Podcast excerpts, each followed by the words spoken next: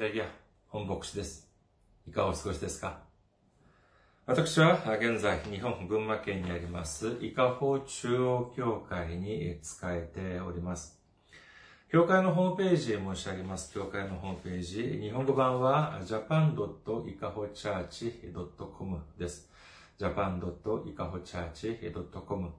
こちらの方にいらっしゃいますと、教会に関するご案内、そして日曜礼拝の時のメッセージをお聞きになることができます。なお、日曜礼拝の時のメッセージは動画サイト、YouTube を通しても視聴されることができますし、あと、ポッドキャストを通しても音声としてお伝えしております。次に、教会のメールアドレスです。いかほチャーチアットマーク gmail.com です。いかほチャーチアットマーク gmail.com こちらの方にメールを送ってくださいますと、私がいつでも直接受け取ることができます。なお、私どもの教会では、週に一度ニュースレターを配信させていただいております。もし受け取りたいという方は、こちらの方にメールのアドレスを送ってください。お待ちしております。そして、選挙支援としてご奉仕してくださる方々のためにご案内いたします。まずは日本にある銀行です。群馬銀行です。支店番号190、口座番号1992256です。群馬銀行支店番号190、口座番号1992256となっております。次に、韓国にいらっしゃる方々のためにご案内いたします。これは韓国にある銀行です。KB 国民銀行です。口座番号は079-21-0736-251です。KB 国民銀行、口座番号は079-21-0736-251となっております。私どもの教会はまだ財政的に自立した状態ではありません。えー、皆様のお祈りと選挙支援によって支えられております。皆様のたくさんのお祈り、えー、ご奉仕、ご参加、ご関心、お待ちしております。先週も選挙支援としてご奉仕してくださった方々がいらっしゃいます。えー、キム・ユミさん、キム・ジェウォンさん、そして水十杯さんが選挙支援としてご奉仕してくださいました。ありがとうございます。本当に大きな力になります。大きな励みになります。主の驚くべき祝福と溢れんばかりの恵みが共におられますようお祈りいたします。今日の御言葉を見ています。今日の御言葉は、ヘブル人への手紙5章12節から14節までの御言葉です。ヘブル人への手紙5章12節から14節お読みいたします。あなた方は年数からすれば教師になっていなければならないにもかかわらず、神が告げた言葉の処方をもう一度誰かに教えてもらう必要があります。あなた方は硬い食物ではなく、父が必要になっています。父を飲んでいる者は皆、義の教えに通じてはいません。幼子なのです。硬い食物は善と悪を見分ける感覚を経験によって訓練された大人のものです。アメン。ハレルヤ。主を愛する方はアメンと告白しましょう。アメン。今日は皆様と一緒に硬い食物を食べるべき時というテーマで恵みを分かち合いたいと思います。今日はまず皆さんに質問をさせていただきます。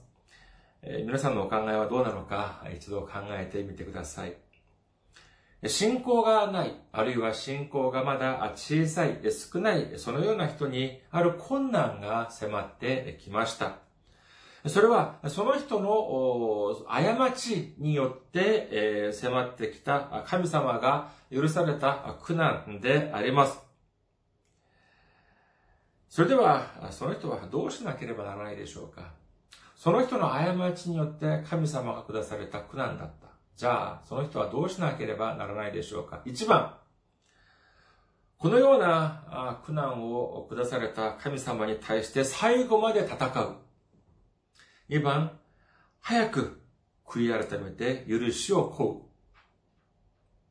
何番でしょうか？これは、まあ、簡単すぎる質問だったかもしれません。え皆さん、このメッセージを聞いていらっしゃる皆さんはすべて2番を選ばれたというふうに信じております。そうです。自分の過ちのせいで神様が苦難を与えて、与えられたというのであれば、手遅れになる前に早く悔い改めて許しを請う皆様であらんことをお祈りいたします。しかしですね、いざ、これが本当に自分に、そのようなことが起こるとですね、これってその、そんな、あの、その、言うようにですね、言うほど簡単ではないようであります。えー、これはまるでそんなようなことじゃないでしょうかね。えー、もし自分が部屋にいました、または職場にいた時にですね、いきなり大きな地震が起きました。それとじゃあ何からしなければならないのかというと、そうです。まずは机やテーブルの下に入ることであります。小さい地震だったからといって、油断してはなりません。いつ大きな地震になるかもしれないからであります。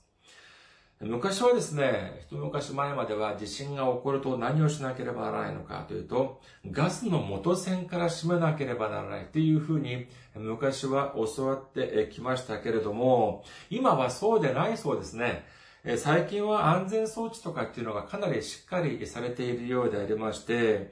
まあ、あえて、えー、まあ、人が、あその元栓を閉めなくても、自動的に閉まることが多いようであります。ですから、何はともあれ、地震が起きたというのであれば、もう、机の下に潜り込む。テーブルの下に潜り込むということなのであります。何よりも、まず頭から保護しなければならないというようなことであります。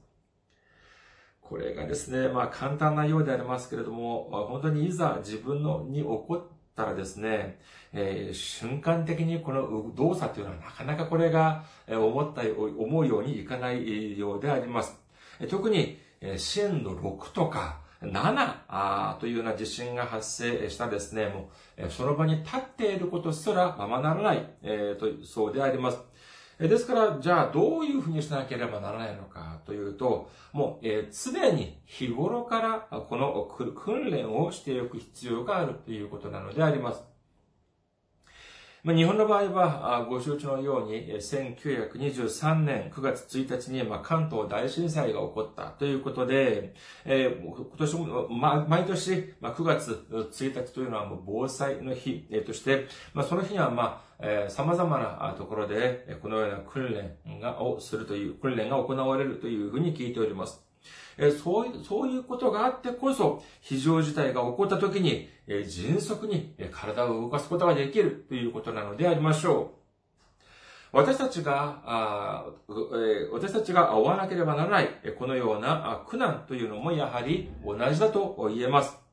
悔い改めなければならないというのは、これは言うが優しいかもしれませんが、実際には行うというのは、これはなかなか難しいということなのであります。ヨハネの目視録9章20節から21節を見てみましょうか。ヨハネの目視録9章20節から21節これらの災害によって殺されなかった人間の残りの者たちは、悔い改めて自分たちの手で作ったものから離れるということをせず、悪霊どもや金、銀、銅、石、木で作られた偶像、すなわち見ることも聞くことも歩くこともできないものを拝み続けた。また彼らは自分たちが行っている殺人、魔術、みだらな行いや盗みを悔い改めなかった。これを見ますとですね、今、主の裁きの日が近づいてくるにつれて、えー、苦難が始まっております。もう災難が迫ってきております。えそれでは、早く手遅れになる前に、自分の罪を主に、その悔い改めて許しを請う、そして主の十字架を頼るということをしなければならないにもかかわらず、人々は自分の過ちを悔い改めるどころか、むしろ偶像に拝んだというふうに、偶像を拝んだというふうに聖書には書かれているのであります。皆様はもしかして、え反省と後悔の違いを説明することができるでしょうか？反省と後悔。これはまあ一見して似ているようにも見受けられますが、これは間違いなく明らかにこれは違いがあります。例えばですよ、例えば、あるうちに空き巣に入った。まあ、これはまあ、あ当然、これは、過ちです。これはしてはなりません。いくら生活が難しいと言っても、このようなことをしてはなりません。生活が苦しいと言っても、このようなことはしてはなりません。しかし、本当に一瞬の、まあ、その魔が差したというかですね、本当に生活が苦しかった。あで、仕方なく、まあ、仕方なくというのもあるんですけども、魔が差して、その空き巣に入ってしまった。そして、何か盗みを働こうとしたのでありますが、ちょうどそこにを通りかかった警察に捕まってしまいました。このような場合、反省と後悔の違いは何でしょうか？反省というのは、それこそ自分の過ちを悔い改めることであります。自分の過ちを認めることから始まります。すでにもう、すでに、えー、もう、それこそ、過ちを犯してしまったのでありますから、どうしましょうか？大変私が悪いことをしてしまいました。申し訳ございません。私の生活が本当に苦しかったものですから、悪いこととは知っていながらも、このような罪を犯してしまいました。これからもいくら大変なことがあったとしても、もう二度とこのような愚かな罪を犯しません。これが反省です。それではじゃあ後悔は何でしょうか？後悔というのは、いやーあの家じゃなく、隣の家を狙ったらよかったものまたは、あ、あの町ではなく、隣の町に行ったらよかったものを、あの時間帯ではなく、他の時間帯にやってたら、成功したかもしれないのに、というようなことです。これが、後悔と言えます。これはどうでしょうか？これは自分の過ちを認めていません。ただ、運がなかったから、運がなかったから自分が捕まってしまった。このような後悔というのはですね、いくらやったって、何の意味もありません。自分の罪がなくなるのではなく、逆に罪が増えていくということもあり得るのであります。自分の過ちによって主が苦難を下されたというのであれば、その理由は何でしょうかそれは、早く悔い改めて、え、自分の、イエス様のところに戻ってきなさいというメッセージなのであります。呼ぶ記5章17節から21節を見てみましょうか。呼ぶ記5章17節から21節ああ、幸いなことよ。神が叱責するその人は。だから全能者の訓戒を拒んではならない。神は傷つけるがその傷を包み、打ち砕くが見てで癒してくださるからだ。六つの苦しみから神はあなたを救い出し、七つの中でも災いはあなたに触れない。危機の時にはあなたを死から、戦いの時には、剣の力からあがない出す。下の鞭で打たれる時はあなたは隠され、破壊がやってきても恐れることはない。神様が私たちに苦しみを、苦難を与えられるときは、それは私たちが憎いからではありません。私たちを愛するがため、そして私たちが罪の中から溺れるということを望まないからなのであります。早く悔い改めて、そして早く戻ってくるということを望まれるから、私たちに苦難を下されるということを信じる皆様であることをお祈りいたします。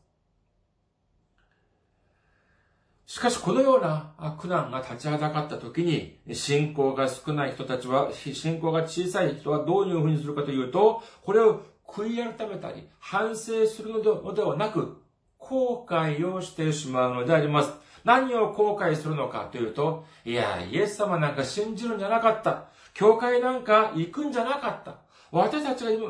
自分が今までどれほどたくさん奉仕をしたか、たくさん研究をしたか知らないのに、なんで私がこのような目に遭わなきゃいけないんだ？というふうに言って、愚かな偶像とかにすがるのであります。私たちが、ま、他の罪もいろいろまあ犯したりはしますけれども、特に恐ろしい罪は何かというと、まさに偶像礼拝、偶像崇拝なのであります。一般的に私たちが偶像崇拝、偶像礼拝というのであれば、これはまあ三つぐらいに私たちが申し上げることができます。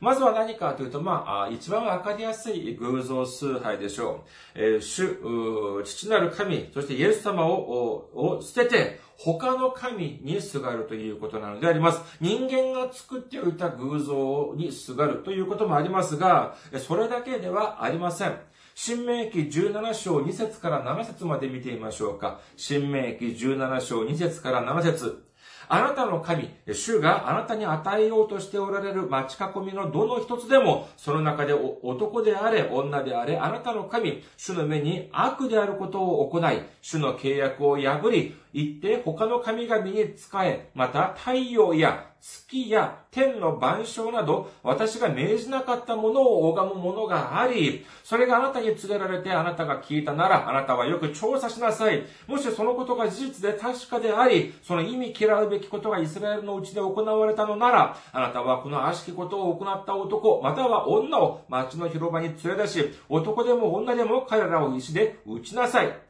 彼らは死ななければならない。二人の証人、また三人の証人の証言によって死刑に処さなければならない。一人の証言で処刑死刑に処してはならない。死刑に処するには、まず証人たちが手を下し、それから民全員が手を下す。こうしてあなた方の中からその悪いものを除き去りなさい。皆さん、人間の手で作った偶像だけではなく、太陽や月や星や、このようなものに拝む。これもやはり神様が作った、作られた被造物、ものに過ぎません。そこに対しての望みを、何かを願ったりですね、拝んだり、ということもやはり、これもやはり偶像崇拝であり、そして、この世の中にある木や岩や、そのようなものに対して拝むということもやはり、これは神様に背くこと、イエス様に背くことなどということなのであります。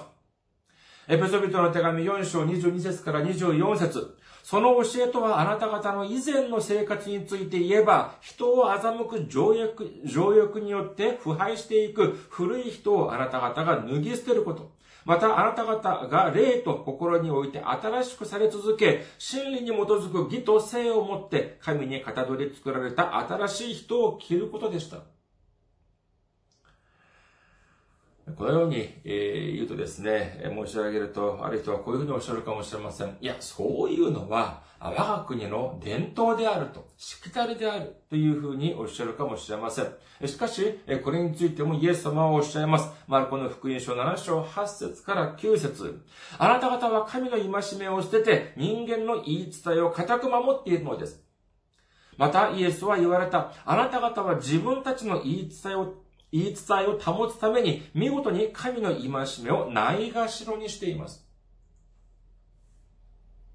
自分の国の文化や伝統というのは重要です。保全、保存しなければならないもの、そして継承、受け継がなければならないものも間違いなくあります。しかし、この20、21世紀において、それほど聖書は非科学的であるというふうに批判しながら、そして、それほど科学は素晴らしいものだというふうに言いながらですね、どうなるかというと、いわゆる、ま、お祓いとか、というものをして、しております。そして、機会があるごと、折ある、あるごとに、神社を参拝したり、それだけでなく、家や会社を見てみますと、神棚とかを作っておいてですね、それについて、それに対して拝んだりをしているのであります。こういうようなことをしておきながら、どうして祝福を、神様の祝福を望むことができるでありましょうか殺され人の手紙3章5節から6節コロサイ人の手紙3章5節から6節には次のように書かれております。ですから、地にある体の部分、すなわち、みだらな行い、汚れ、情欲、悪い欲、そして貪欲を殺してしまいなさい。貪欲は偶像礼拝です。これらのために神の怒りが不従順の子らの上に下ります。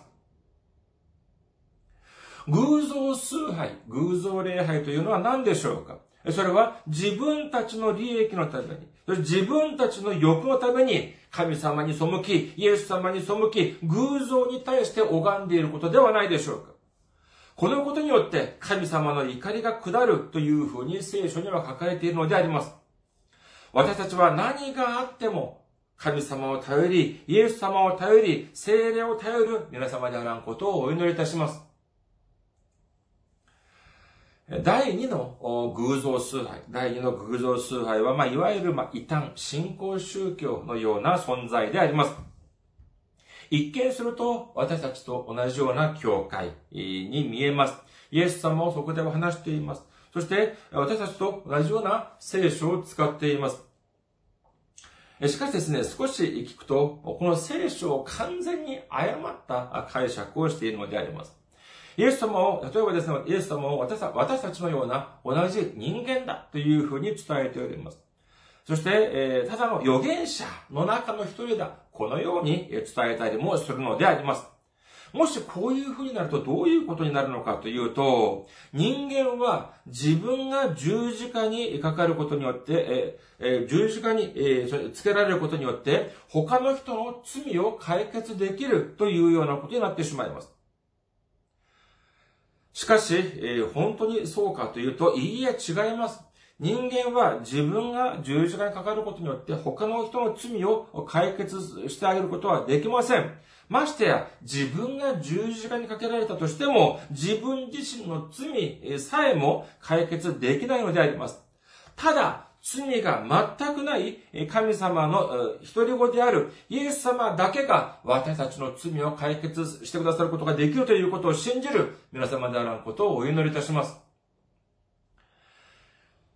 イエス様というのは父なる神様のナンバー2、第2の存在ではありません。神様も、その父なる神様も神様であり、そして御子であるイエス様も神様である、精霊も神様であるということなのであります。これがまさしく三位一体の神様なのであります。ヨハネの福音書1章2節から3節を見てみると、イエス様について次のように書かれております。この方は初めに神と共におられた。すべてのものはこの方によって作られた。作られたものでこの方によらずにできたものは一つもなかった。そうです。イエス様は私たちのように神様によって作られた存在ではありません。神様と同じ造物主、創造主であるということを信じる皆様であらんことをお祈りいたします。そして、イエス様はそれだけではありません。イエス様は神様だということだけでなく、私たちのために十字架にかけられて、かけられた。そして、かけられることによって、父なる、父なる神様の見舞いで、私たちの罪をすべて解決してくださいました。だからこそ、イエス様は、御子なる神様のみならず、私たちの救い主であるということを信じる皆様であらんことをお祈りいたします。にもかかわらず、聖書を自分勝手に解釈し、そして神様とイエス様を誤った、その方法で誤った意味で伝える教会が、まあ、これもまさしく異端であり、信仰宗教であるというふうに言えます。そしてひいては自分自身が、それその、その教会のリーダーが自分自身が預言者であるとか、または自分自身が再臨したイエスだというふうに主張する場合も多々あるように見受けられます。このように誤った主を伝えるということであるとするのであれば、このような誤ったことを拝む、これもやはり偶像であります。ましてや自分が預言者である。自分が再現したいイエスであると言いながら、自分を信じなさいというように強要するというのも、これもやはり代表的な偶像礼拝、偶像崇拝と言えます。そして、最後の3番目の偶像礼拝、偶像崇拝というのは、えー本当にですね、実はこれが最も厄介なものなのであります。何かというと、既存の、既存の教会にある偶像だというふうに言えます。いや、伝統的な福音的な教会の中に偶像があるはずがないではありませんかというふうにおっしゃるかもしれませんが、いや、実はあるんです。それは、え何かというと、ここでもない盲目的な信仰という名の偶像であります。盲目的、つまり、え目を、ま覆った、そのような、目を覆ったまま、もう本当に無条件信じるというような、え信仰であります。じゃあ何から目を覆ったのかというと、まさしく聖書から目を覆った、聖書から目を背けた信仰なのであります。教会によっては、お祈りを強調します。時には威厳を強調します。礼拝を強調します。断食を強調したりします。賛美を強調したりします。お祈りが誤ったことでしょうか？礼拝が誤ったことでしょうか？断食や威厳や賛美が聖書的ではありませんか？いや、そうではありません。みんないいことです。みんな聖書的なものであります。しかし、これをま、ま、まるで万能なように、もも万能なことのように、聖書よりももっと大事なことだというように主張するのであれば、これは問題になり得るということなのであります。賛美や威厳や断食やお祈りというのが偶像としてなり得るということなのであります。昔のことを考えてみましょうか。あ韓国もしっかりでありますし、日本もやはり同じでありましょう。1950年代、60年代を見てみますとですね、本当に大変な時期だったと言えます。その時の、まあ、国民の教育のレベルというのは今に、今と比べれば本当に低いものであったでしょう。その中でですね、やっぱ牧師先生というと、少なくともま進学校を卒業した方でありますから、社会的に見てもま代表的な知識人のレベルだというふうに言うことができます。一方で大多数の国民はどうかというと、それこそもう小学校もまともに卒業できなかったという方もたくさんいらっしゃったはずであります。そのような方にですね、聖書を読ませる。これは並大抵のことではありません。特にえー、その当時の聖書を見ていますとですね、まあ値段も高いですし、それに、えー、その文もですね、なかなかこれは難解なものでありました。何時、何々を賜うことだかれとか、そのようなことであったのであります。特に、当時の女性たちを見てみますと、本当に、これは男女差別的な発言ではなく、当時のその現実であります。生活は苦しく、子供はたくさんいる。朝から晩まで休むことなく働いている。えー、にもかかわらず、今まで、そして今まで見た、あ読んだ、手にした本、一番熱いのは小学校の時の教科書である。えしかし、そその聖書はそれよりも何倍も分厚い。そして、字も小さい。文も難しい。それに、そこに出てくるな人の名前も本当に長いものであります。それを読みなさいって言うと誰が読むことができたでありましょうか？ですから、聖書というのは、まあ、日曜日に牧師先生が言ってくださる、まあ、そのメッセージが全部であり、それ以外は、ただただお祈りをしなさいというふうに言います。それはそうでしょう。本当に困窮した時代でありました。必要なものは一つや二つではなかったはずです。だからどうかというと、本当にたくさんお祈りをしました。そして、えー、体、体どこか、調子が悪い。それと断食をしました。聖書を知らないから聖書にどのように書かれているかわかりません。ただ、牧師先生が言うがままに従うだけであります。ですから昔の人、まあ、韓国、まあ、日本もやっぱりそうだと思いますけれども、昔の人はですね、本当にお祈りもたくさんしましたし、そして断食もたくさんしたはずであります。そして、牧先生の言うことにも本当に従順に従います。どうしてかというと、自分は聖書は知らない。えー、しかし、牧先生が、ああ、聖書にはこのように書かれていますよ、というふうに言うから、それには逆らうことができないはずであります。こういうふうになってくるとどうなるのかと、どうなるのかというと、牧先生の権威が上がります。そして、牧師先生のですね、メッセージに疑問を持つということなどは、これは許されません。ただただ信じなさいということでありましょう。それでは今日のメッセージをもう一度見てみましょうか。ヘブル人の手紙5章12節から14節です。あなた方は年数からすれば教師になっていなければならないにもかかわらず、神が告げた言葉を、の神が告げた言葉の処方をもう一度誰かに教えてもらう必要があります。あなた方は硬い食物ではなく、父が必要になっています。父を飲んでいる者は皆義の教えに通じてはいません。幼い子なのです。硬い食物は善と悪を見分ける感覚を経験によって訓練された大人のものです。昔は本当にそれこそ父を飲む段階だと言えます。ただ、断食をし、お祈りをし、そして奉仕をし、伝道をし、それだけが全部だと思っていました。しかし、じゃあ何が抜けていますか？それはまさしく、聖書の御言葉が抜けていたのであります。でも、まあ、昔は環境がそのようなありさまであったのでありますから、それは父を飲む段階、まだ神様の御言葉について初歩的な段階だったというふうに言えます。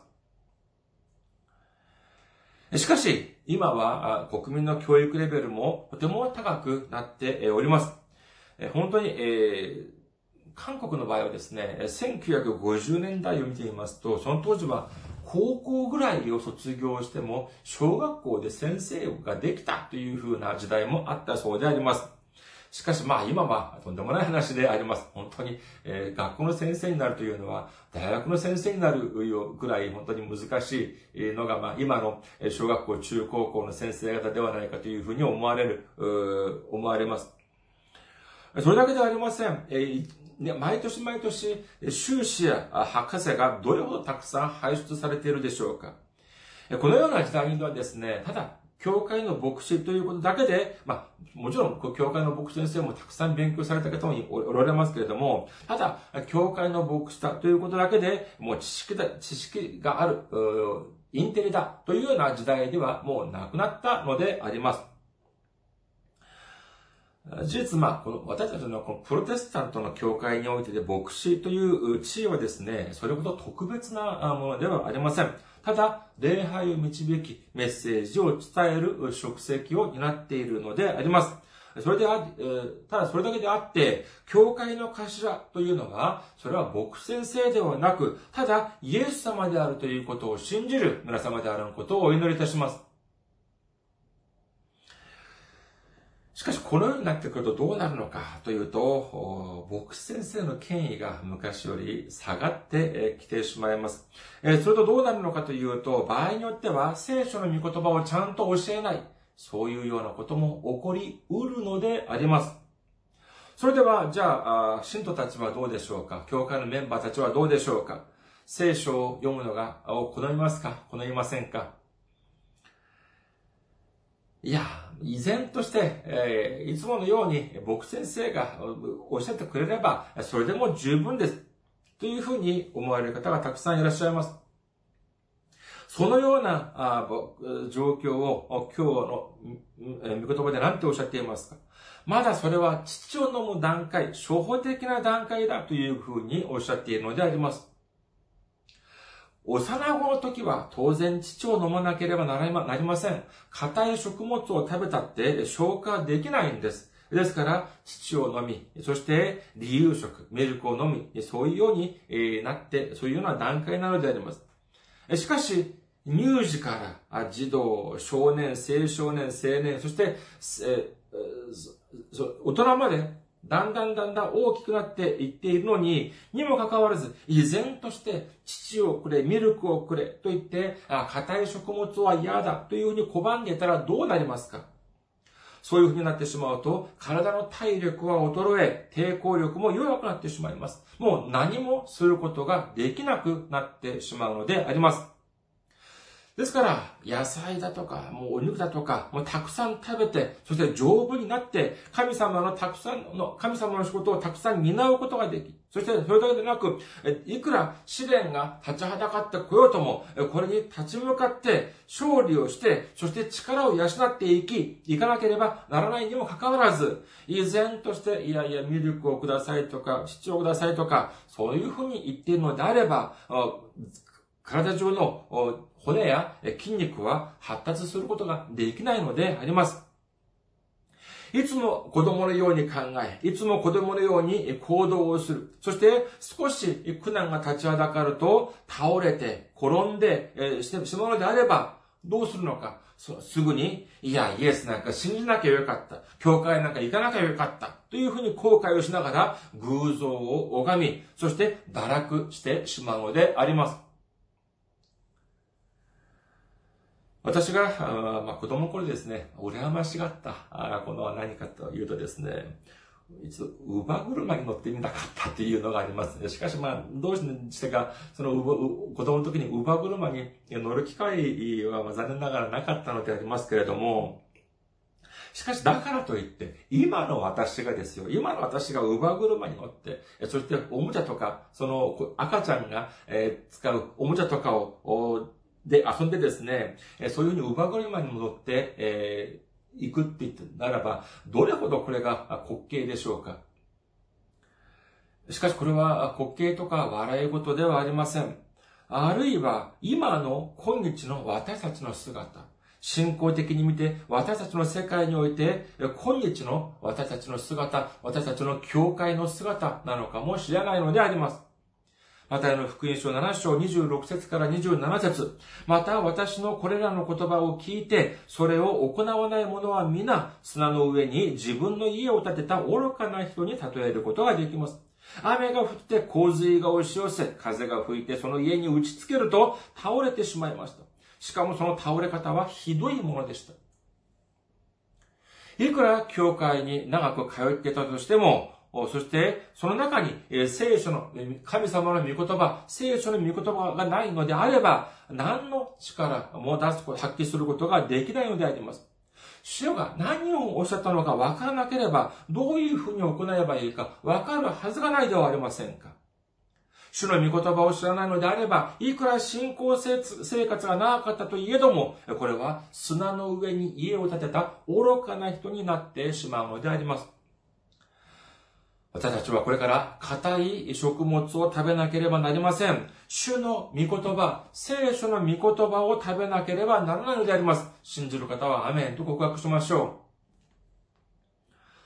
私たちは、主の御言葉の力によって、悪魔サタンを退かせ、主の御言葉の力によって、祈りの報いも受け、主の御言葉の力によって、主が与えてくださったすべてのことを成し遂げることによって、私たちのために備えてくださった祝福を一つも残らずすべて受ける皆様であらんことをお祈りいたします。ありがとうございます。また来週お会いしましょう。